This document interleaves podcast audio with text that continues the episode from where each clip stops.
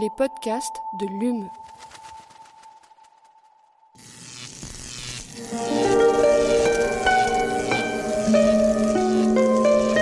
Allume la science, la science. C'est une des nombreuses manières d'essayer de comprendre l'homme. Eh bien, imagine que toute forme de vie sur Terre meurt instantanément et que chaque molécule de ton corps explose à la vitesse de la lumière. Une sorte de, de relativisme absolu. Inversion complète de la charge des protons. La Terre va entendre ces mots. Allume la science.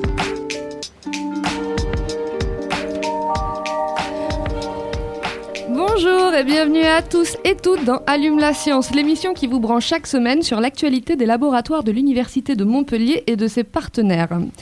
Saviez-vous que la cantine scolaire est une invention française? C'est en 1844 qu'Émile Depasse, maire de Lannion, sollicite les bourgeois de sa ville pour financer un service de restauration dans le bureau de charité qui accueille chaque jour 150 enfants pauvres de la ville. Une initiative qui se généralise en 1880 avec les lois Ferry, rendant l'instruction obligatoire. Il faut néanmoins attendre 1951 pour que la qualité nutritionnelle à la cantine fasse l'objet d'une réflexion, et c'est l'UNESCO, la première, qui demandera à ce que les repas soient composés de manière à favoriser la croissance et le développement psychologique de l'enfant. Dans l'éducation nationale, les premières circulaires apparaissent au début des années 70 et c'est en 1999 pardon, que se dessinent les grandes lignes pour la structuration et l'élaboration des repas. En 2001, le ministère de la Santé lance le programme national nutrition santé, le PNNS, considérant la restauration scolaire comme un moyen d'éducation nutritionnelle. Il faut encore attendre 2011 pour que le grammage en sucre dans une portion alimentaire fasse l'objet de recommandations. Enjeu de santé, l'alimentation devient ces dernières années, avec la crise écologique, un enjeu de durabilité, avec notamment une plus grande part accordée au bio et au local au menu des cantines. Mais comment aller plus loin? Notre invitée est chercheuse en nutrition à l'INRAE. Elle a participé à une étude pour améliorer la durabilité des repas scolaires en France et nous livre quelques pistes intéressantes. Nicole Darmon, bonjour. Bonjour. Elle ne raterait le jour des frites pour rien au monde. Avec moi pour mener cette interview, Aline Perriot. Bonjour Aline. Bonjour. Allume la science, vous avez le programme, c'est parti. Chargement de l'engin terminé. Nous sommes à 0 moins 60 secondes. 59, 58, 57, 56, 55. Alors, Nicole Darmon, on sait que le, menu des cantines est élaboré par des professionnels, des nutritionnistes, pour assurer la qualité nutritionnelle des repas.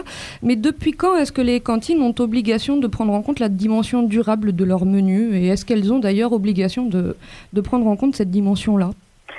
Ah bah ça, oui, elles ont une obligation euh, depuis euh, la loi Egalim euh, qui a euh, apporté euh, vraiment un, un- un tournant sur la, la prise en compte, en plus de- des aspects nutritionnels, de l'aspect sur le, le respect de l'environnement. Elle date de et- quand cette, cette loi alors cette loi Egalim, elle date de 2019. Euh, et par exemple, enfin, le- le- une chose assez marquante, c'est qu'elle a, alors au début c'était sous forme d'expérimentation pendant, pendant deux ans, Euh, elle a euh, obligé euh, les, les cantines à servir un repas végétarien par semaine. Mhm. Donc à titre d'expérimentation d'abord, et puis en 2021, euh, la loi climat et résilience a pérennisé ce repas végétarien hebdomadaire qui aujourd'hui est obligatoire. Et euh, la loi Egalim aussi euh, a fait euh, une proposition d'obligation de service de 50% de produits dits de qualité durable. Et donc il y a une, liste en fait de produits dont par exemple les produits sous label et plus spécifiquement euh, 20% de produits bio. Et là aussi, euh, il y a eu une période de, voilà, de, mise en place de, ce, cette disposition et aujourd'hui, en 2022, c'est obligatoire également. Donc on a euh, ces changements-là qui sont intervenus. Euh, et par contre, pour le suivi effectivement de la mise en place des changements, c'est plus difficile parce qu'il n'y a pas vraiment euh, euh, les, les moyens humains pour aller, Oui, euh, pour aller contrôler dans euh, chaque cantine, voilà, si les choses sont, sont mises en place, avec quelles difficultés, euh, quels sont les leviers activés, etc. Alors, on parle aujourd'hui euh, d'alimentation durable. Est-ce qu'on peut détailler un peu ce que c'est quand on parle d'alimentation durable? On parle de quoi exactement? Est-ce que, par exemple, vous pourriez nous détailler les indicateurs que vous avez pris en compte pour mesurer l'impact environnemental des repas dans les cantines? Oui, alors euh, l'al- l'alimentation durable, c'est un concept qui existe depuis relativement peu de temps finalement, puisque la première, une première définition de l'alimentation durable a été donnée euh, par la FAO en 2010. Et ce- cette définition dit que euh, une alimentation durable doit être favorable à la nutrition et à la santé de l'homme. Elle doit être aussi en accord euh, avec euh, la culture. Donc il y a tout un aspect social qui est extrêmement important parce que si c'est pas culturellement euh, acceptable, ben, ça n'est pas adopté par euh, les, individus et les populations. Il y a l'aspect environnemental bien sûr avec euh, tout un tas d'indicateurs environnementaux qui sont importants à regarder, et pas seulement l'impact carbone parce qu'ils sont pas tous ils, ils évoluent pas tous forcément dans le même sens. Et puis l'aspect économique puisqu'il faut que ce soit à la fois rémunérateur pour le producteur et euh, ac- accessible financièrement euh, pour le consommateur. Donc nous, dans l'étude que nous avons faite euh, sur la restauration scolaire, on a, enfin la plus récente qu'on ait faite, l'objectif c'était de trouver le bon compromis entre nutrition et environnement. Donc on n'avait pas de données sur le coût et voilà le- les aspects économiques. Euh, et pour euh, les aspects euh, culturels et sociaux, en fait, la seule chose qu'on a, sur laquelle on a pu se, se baser, c'est qu'on est parti de, de, de plats euh, effectivement servis dans des écoles. On est, on est, on n'a pas quelque chose de totalement théorique. On est parti d'une base de données. Justement, je vais, je, vais, je vais vous demander, parce que vous êtes parti d'un modèle ma- mathématique en combinant 17 scénarios, on, on a lu ça sur le communiqué. Vous pouvez nous expliquer un peu cette méthodologie? Oui, alors c'est euh, une méthodologie qui a consisté à générer des très grandes quantités euh, de séries de 20 repas. Alors pourquoi des séries de 20 repas? Parce que la loi de 2011 que, dont, vous avez évoqué euh, l'existence tout au début dans le générique, eh bien c'est une loi qui impose des règles de service de certains euh, certains produits, certains, certains plats C'est les règles de euh, dans une fréquence, série ça de 20 repas. C'est les règles de fréquence, j'allais vous demander après, mais je vais vous demander maintenant. C'est ça les règles de fréquence? Oui, c'est ça. Il y a 15 règles de fréquence qui doivent obligatoirement être appliquées dans une série de 20 repas. Et donc, nous, ce qu'on a fait, c'est qu'on a utilisé un modèle mathématique pour générer euh, donc des séries, de- des centaines de séries de 20 repas qui respectent ces règles de fréquence ou des euh, scénarios un peu différents euh, de, de ces règles de fréquence. Et dans les scénarios euh, qu'on a regardés, on a regardé plusieurs leviers et un des leviers importants qu'on a regardé, c'est l'augmentation du nombre de repas végétariens. D'accord, on va y venir, on va y venir Voilà. un peu plus tard justement. Oui, et du, du coup, je, je reviens sur la, la méthodologie que vous avez mise en place. Une des pistes que vous avez explorées, c'était de descendre de 5 composantes par repas à 4 Oui. composantes. Est-ce que vous pouvez nous préciser euh, ce que c'est qu'une composante dans un repas? Oui. Alors euh, la composante euh, dans un repas, donc euh, il est euh, obligatoire d'en servir 4 ou 5. Euh, quand on en sert 4, c'est euh, le, ce qu'on appelle le plat protidique, donc euh, viande, poisson ou œuf. Euh, Aujourd'hui, ça peut même être donc un plat végétarien.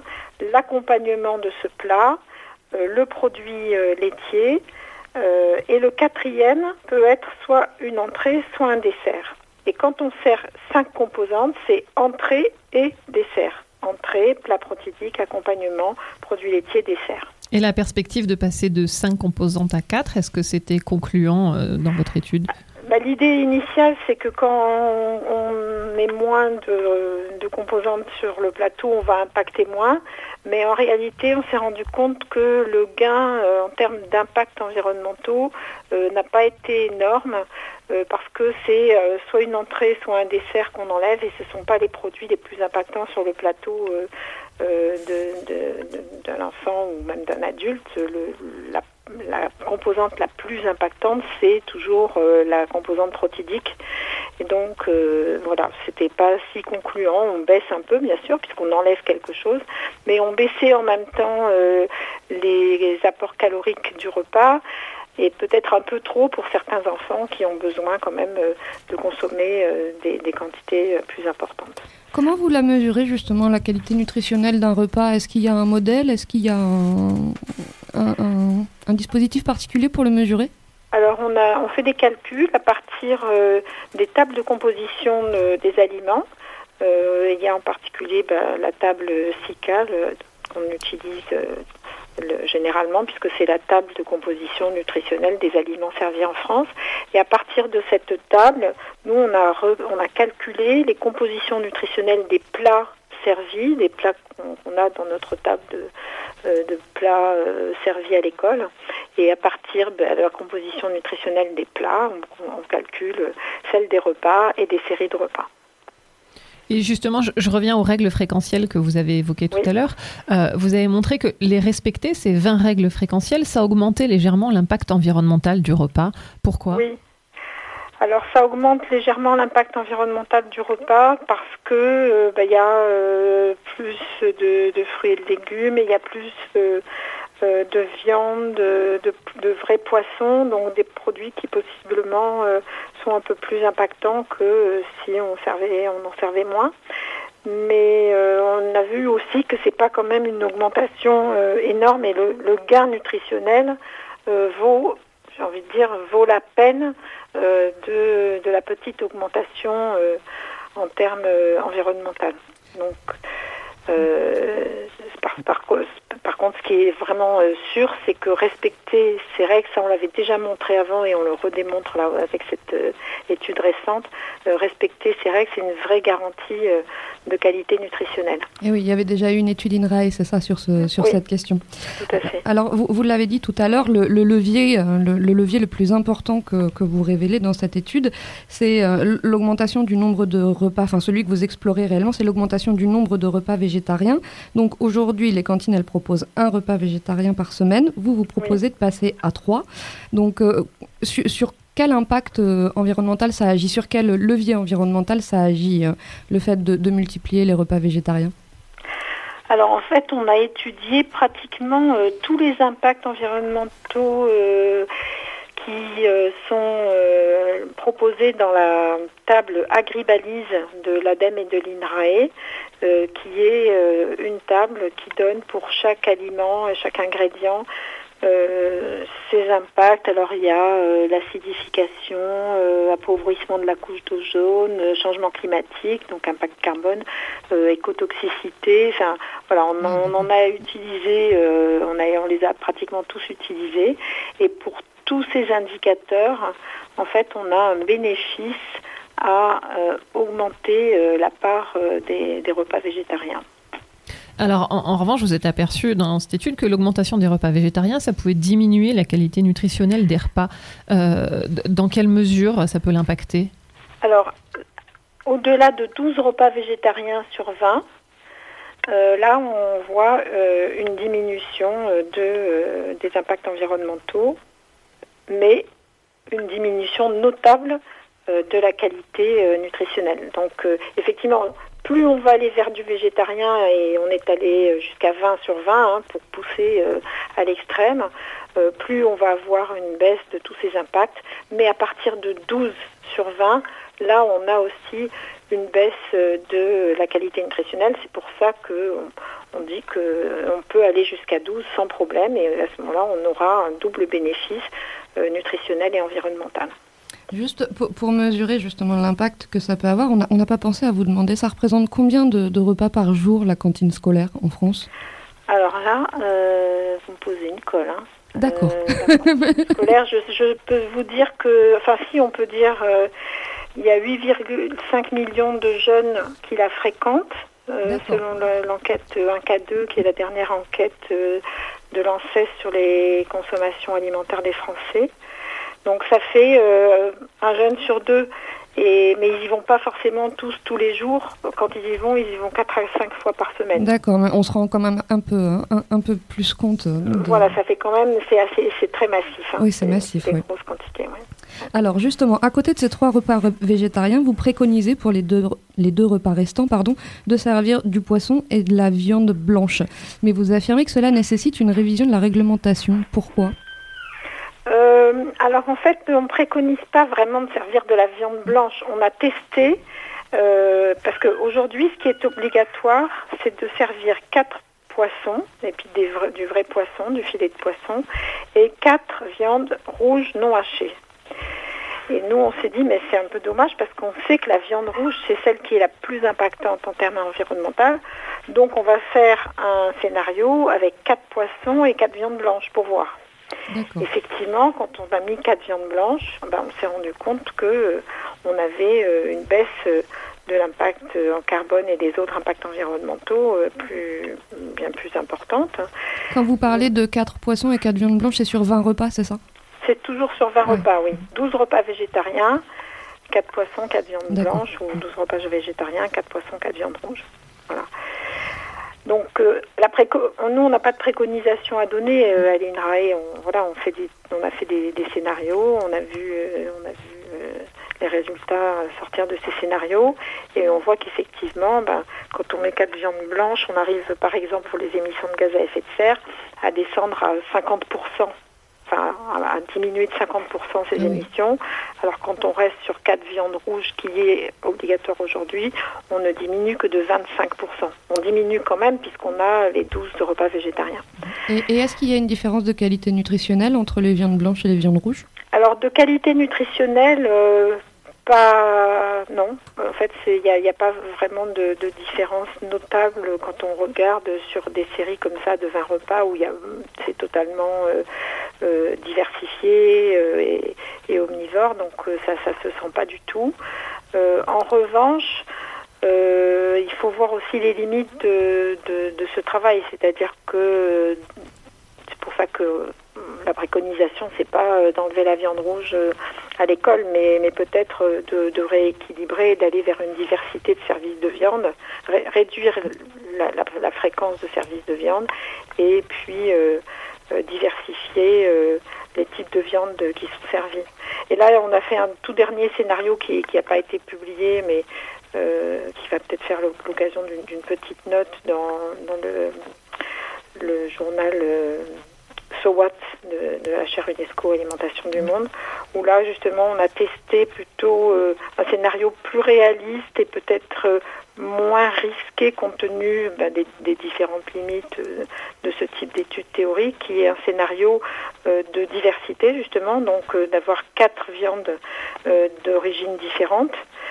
Et on arrive à moins 35% euh, d'émissions, de, réduction des émissions de gaz à effet de serre. En fait, moi, c'est plutôt ça que j'ai envie de, euh, préconiser, de, communiquer. Et d'ailleurs, euh, euh, curieusement, cette proposition de service de viande de- d'origine différente, c'est une préconisation que j'avais déjà faite, parce que je l'avais, testée. Et la première fois où je me suis intéressée à ce sujet, c'est-à-dire il y a 20 ans. Et alors là, on a beaucoup parlé de viande. J'aurais une petite question euh, plus précisément sur le poisson, parce que vous, vous dites qu'il y a aussi quatre repas.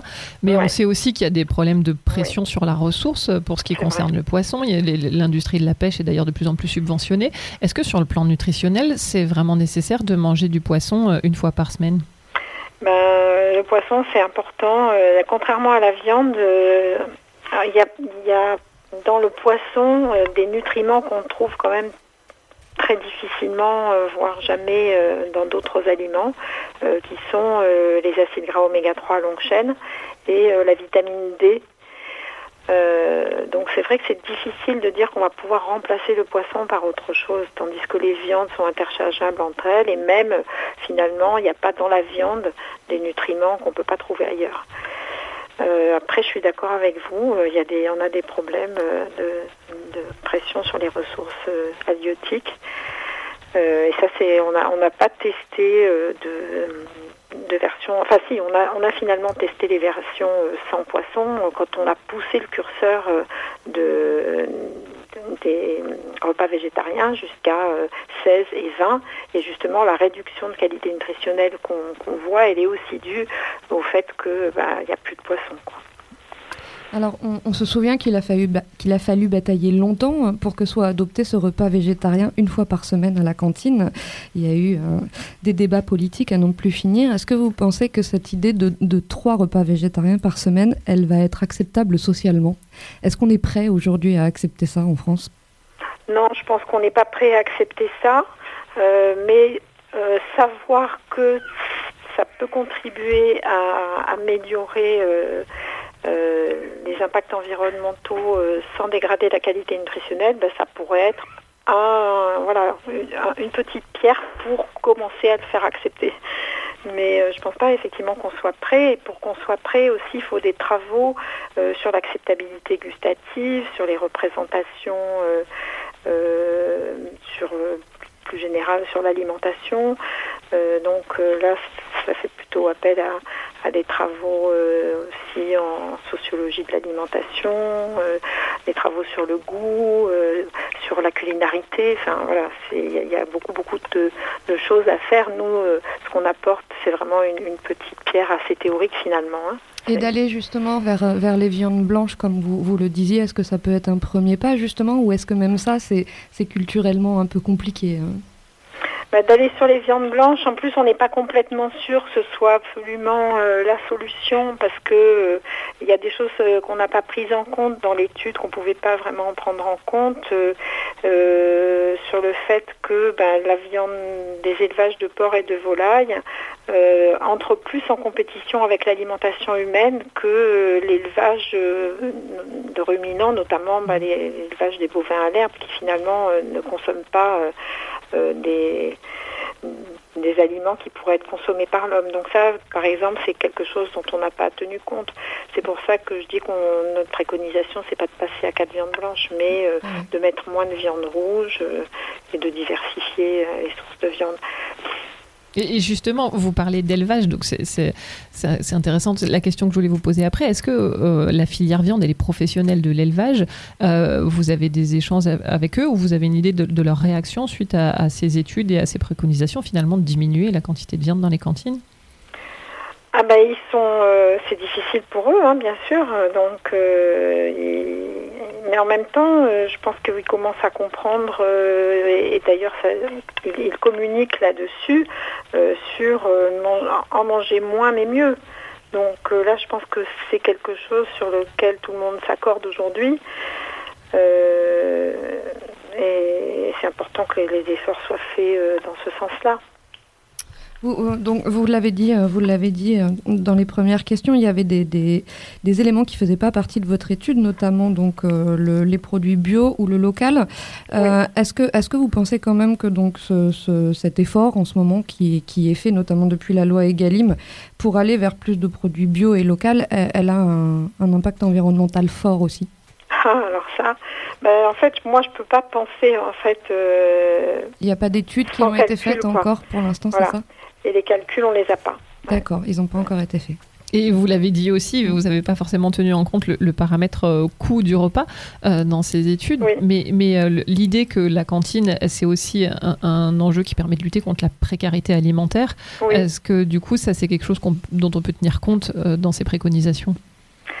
Alors euh, ça c'est quelque chose d'intéressant parce que la relation entre la restauration scolaire et les inégalités sociales euh, en France, euh, elle est un peu paradoxale parce que d'un côté en fait on voit que il y a une fréquentation de la cantine qui est positivement associée au niveau socio-économique, c'est-à-dire que c'est plutôt les enfants euh, des issus de foyers euh, favorisés qui vont fréquenter la cantine, alors que euh, ceux qui sont plus, pauvres, plus défavorisés, sont moins nombreux à la fréquenter.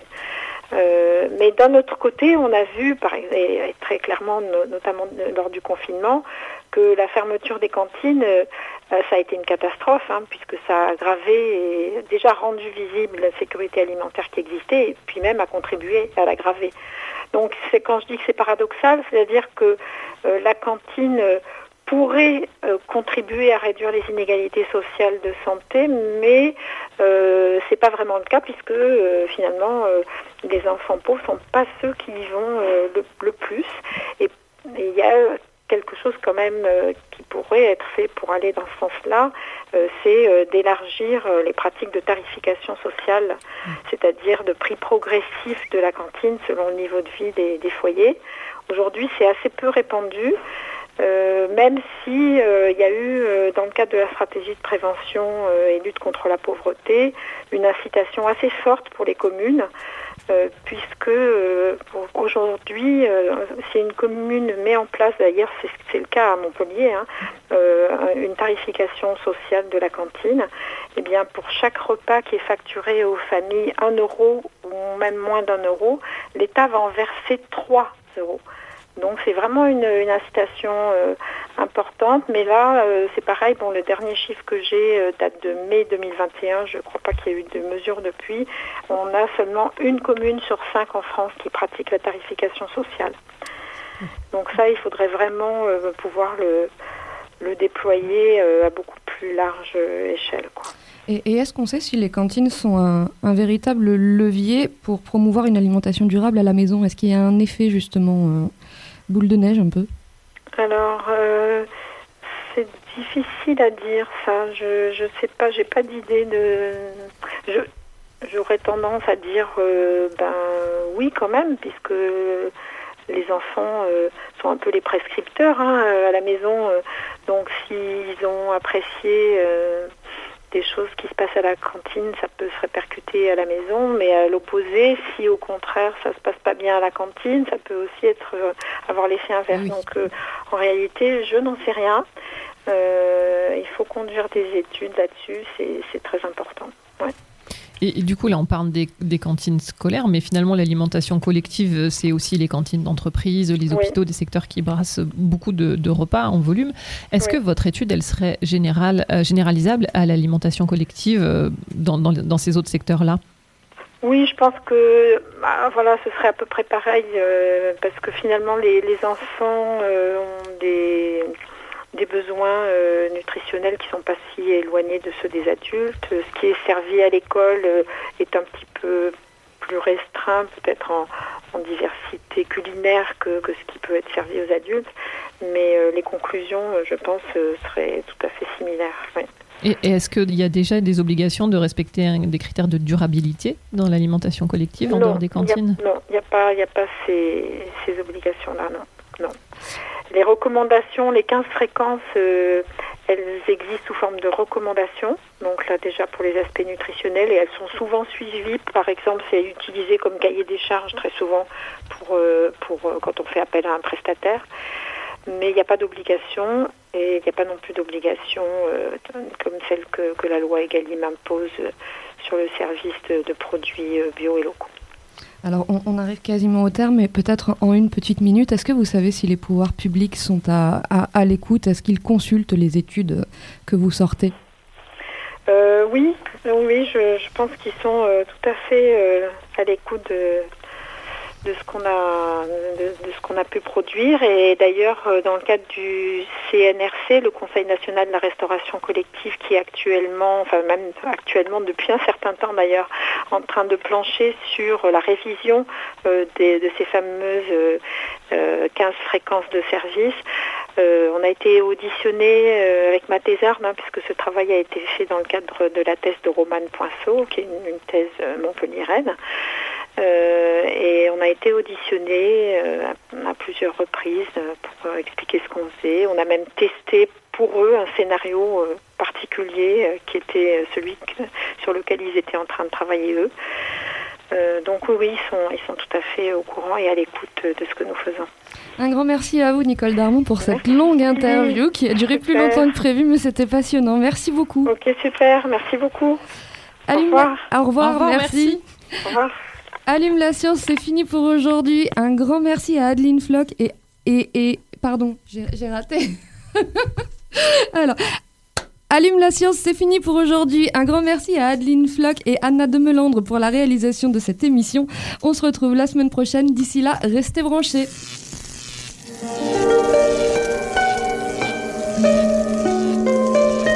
Allume la science. La science. C'est une des nombreuses manières d'essayer de comprendre l'homme. Eh bien, imagine que toute forme de vie sur Terre meurt instantanément et que chaque molécule de ton corps explose à la vitesse de la lumière. Une sorte de, de relativisme absolu. Inversion complète de la charge des protons. La Terre va entendre s'aimer. Allume la science.